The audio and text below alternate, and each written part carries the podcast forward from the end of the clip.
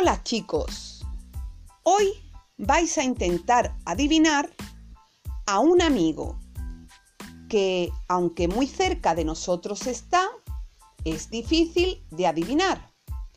Aquí os dejo unas pistas que os pueden ayudar. Ánimo chicos, atención, ahí va la primera pista. La primera pista es un animal. La segunda pista es pequeño. La tercera pista tiene cuatro patitas. La cuarta pista tiene una cola. La quinta pista aparece como personajes en algunos cuentos.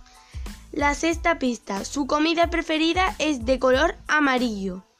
La séptima pista, otro animal es su gran enemigo. La octava pista, es protagonista de un cuento. La novena pista, es un personaje popular entre los niños. La, décima pista aparece en el título de un cuento. Pi de campo y Pi de ciudad. La undécima pista tiene un apellido muy común.